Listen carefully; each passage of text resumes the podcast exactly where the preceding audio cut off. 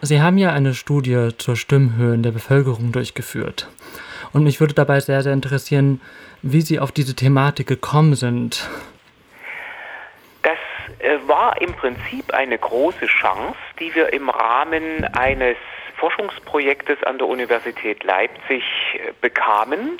Dort mhm. wurde vor einigen Jahren das Projekt LIFE etabliert, ein Forschungsprojekt, was sich den Fragestellungen widmet, wie Umwelteinflüsse und Bevölkerungserkrankungen sich in einer größeren Bevölkerungsgruppe abbilden, so dass wir dort die Chance hatten, auch mit unserem Thema Stimme anzudocken. Also es war quasi die Möglichkeit, die Stimmuntersuchungen bei einem Teil der Kohorte, die dort untersucht worden ist, durchzuführen.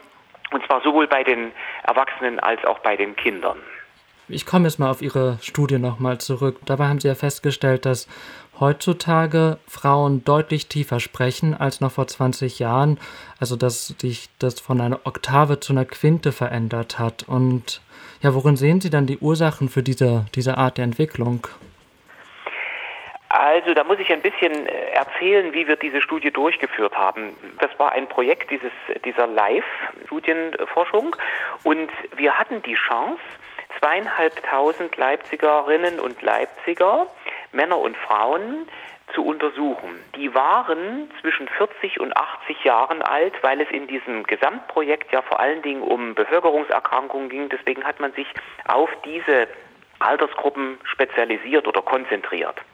Wir haben also von zweieinhalbtausend Menschen die Stimmen analysiert und dabei auch zunächst mal gesagt, das ist eine Riesenchance, um nochmal zu überprüfen bzw. neu zu beschreiben, wie diese Normwerte von unseren Stimmen sind. Weil so große Untersuchungen gibt es weltweit noch gar nicht. Das ist weltweit die größte Stimmstudie, die es jemals gegeben hat.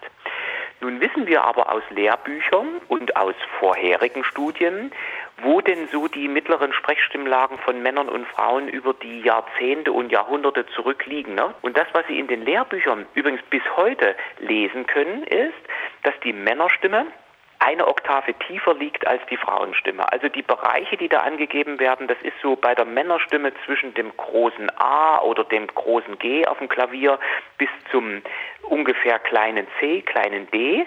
Das ist, wenn man es mal in Frequenz, in Herz ausdrückt, so ungefähr 100 bis 110, 120 Hertz. Also merken wir uns mal 110 Hertz als so einen typischen Mittelwert.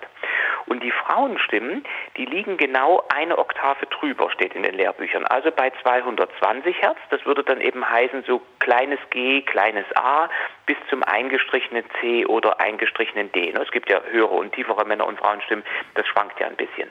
Das heißt also, eine ganze Oktave liegt dazwischen und das ist auch das ist auch plausibel, weil unsere Stimme, das dürfen wir nicht vergessen, also insbesondere unser Kehlkopf ist ja ein sekundäres Geschlechtsmerkmal. Das heißt, nach der Pubertät, nach Erreichen der Geschlechtsreife und nach dem Stimmwechsel, der ja während der Pubertät stattfindet, sind wir in der Regel akustisch in der Lage, zwischen einer Männerstimme und einer Frauenstimme sicher zu unterscheiden. Damit determiniert die Stimme das Geschlecht. Und aus biologischer Sicht ist das auch sinnvoll, weil damit bin ich in der Lage, für die Fortpflanzung und die Erhaltung der Art, wenn man es mal ganz biologisch runterbricht, den richtigen Geschlechtspartner zu finden. So, das ist also das, was in den Lehrbüchern steht. Und das war auch unser Erwartungshorizont. Also wir haben gesagt, na gut, das wird wahrscheinlich bei unseren zweieinhalbtausend Leipzigerinnen und Leipziger ähnlich sein. Und als wir die ersten Auswertungen gemacht haben, haben wir einen riesigen Schreck bekommen, weil die Männerstimmen lagen genau in diesem Erwartungsbereich, also Mittelwert 110 Hertz. Aber, wie Sie es schon in der Frage formuliert haben, bei den Frauenstimmen kam eine große Überraschung. Dort wurden nämlich ungefähr nur 165 bis 170 Hertz erreicht, statt der erwarteten 220 Hertz. Und der Schreck saß insofern tief, als wir dachten, das ist ein Messfehler oder ist irgendein Problem, was sozusagen beim, bei der Messung aufgetreten ist, was uns die, die Ergebnisse verfälscht hat. Und wir haben wieder gemessen und wieder und wieder äh, analysiert, aber dieses Ergebnis bestätigte sich. Und äh, dabei haben wir äh, natürlich darüber nachgedacht, woran liegt denn das, dass das eigentlich gar nicht so ist, wie das in den Lehrbüchern oder in den Studien zuvor ist. Und dabei fällt natürlich als erstes auf, dass wir hier 40 bis 80-Jährige untersucht haben. Das darf man nämlich nicht vergessen dabei. Und am Anfang haben wir so gedacht, naja, vielleicht liegen biologische Gründe dafür, davor. Ne? Wir wissen ja, wir werden alle älter, wir werden größer, wir werden schwerer als noch vor 100 oder 200 Jahren oder 300 Jahren. Vielleicht werden da auch unsere Stimmen tiefer. Aber solche Prozesse die vollziehen sich ja ganz langsam, also über Jahrhunderte. Und außerdem hätte dann ja auch die Männerstimme tiefer werden müssen, was ja nicht der Fall war. Es waren nur die Frauenstimmen, die tiefer waren als dieser Erwartungsbereich.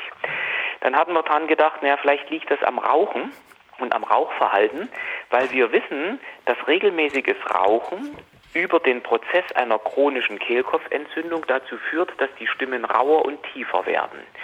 Da haben wir uns mal angeguckt in unserem, unseren, bei unseren Probandinnen und Probanden, wer rauchten da, wer rauchten nicht, also hat noch nie geraucht und wer ist Ex-Raucher.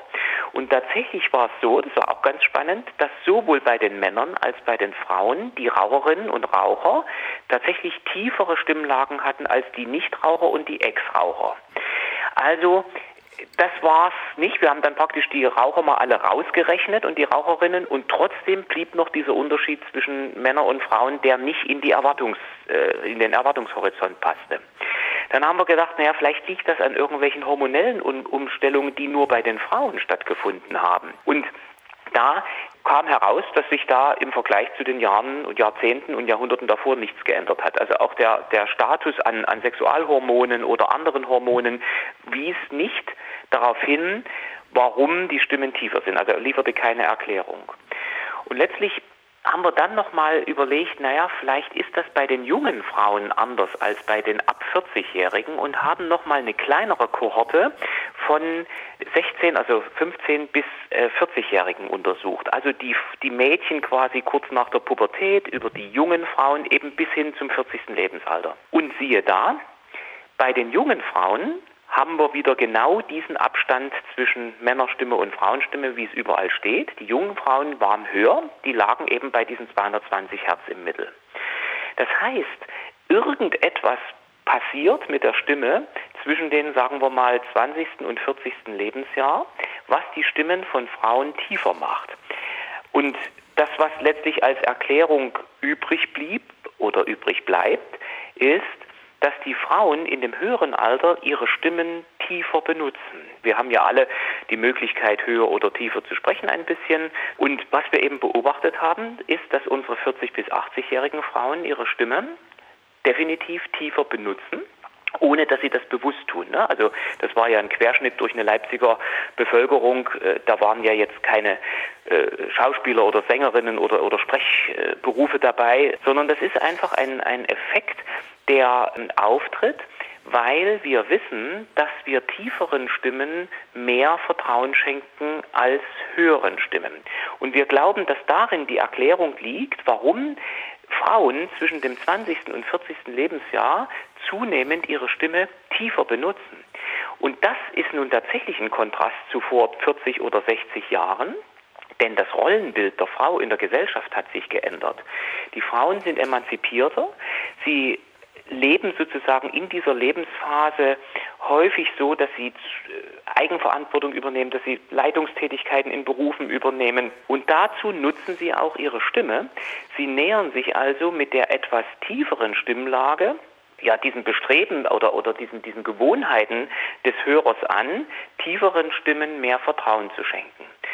Also das, was wir dort gemessen haben mit der Studie, ist eigentlich so etwas wie Emanzipation, wenn man so will. Heißt also, wir messen quasi die unbewusste, tiefere Benutzung der Stimme als Zeichen des veränderten Rollenbilds der Frau in der Gesellschaft. Nun, wenn man philosophieren will, könnte man jetzt die Frage stellen, ist das wirklich Emanzipation? Wäre es nicht eigentlich richtige Emanzipation, wenn man einer Frau auch Vertrauen schenkt, wenn sie eine hohe Stimme benutzt? Aber da kommen wir jetzt ins Philosophieren, das ist nicht mein, mein Metier. Ich bin ja als Stimmwissenschaftler jetzt erstmal auf die Daten sozusagen angewiesen. Aber das fanden wir ein sehr, sehr spannenden, äh, ein sehr spannendes Ergebnis, was auch weltweit sehr für Aufsehen erregt hat. Man muss nur eins dazu sagen, und das haben wir in unseren internationalen Publikationen auch immer wieder betont, wir können dieses Ergebnis nicht einfach auf alle Frauen der Welt übertragen, weil das ist ja eine, eine mitteldeutsche Population, also wenn man so will, eine Leipziger Population, die wir untersucht haben. Und für die gilt jetzt erstmal das, was wir gefunden haben. Das kann in anderen Regionen oder gar in anderen Ländern, wo andere Kulturen auch auf dem Umgang mit der Stimme Einfluss nehmen, ganz anders sein. Und hier haben wir beispielsweise auch durchaus große Unterschiede weltweit. Wir wissen beispielsweise, dass in Japan oder in Asien die hohe Frauenstimme als Schönheitsideal gilt. Also werden dort natürlich die Frauen alle bestrebt sein, höher zu sprechen. Und im weltweiten Vergleich finden wir die tiefsten Frauenstimmen in Skandinavien, also dort, wo sicherlich auch der Emanzipationsgrad weit vorangeschritten ist. Das würde wieder unsere Theorie unterstützen, dass wir da praktisch gemessen haben, wie sich eine Stimme im Rahmen einer Emanzipation des Frauenrollenbildes in der Gesellschaft eben auch entwickeln kann.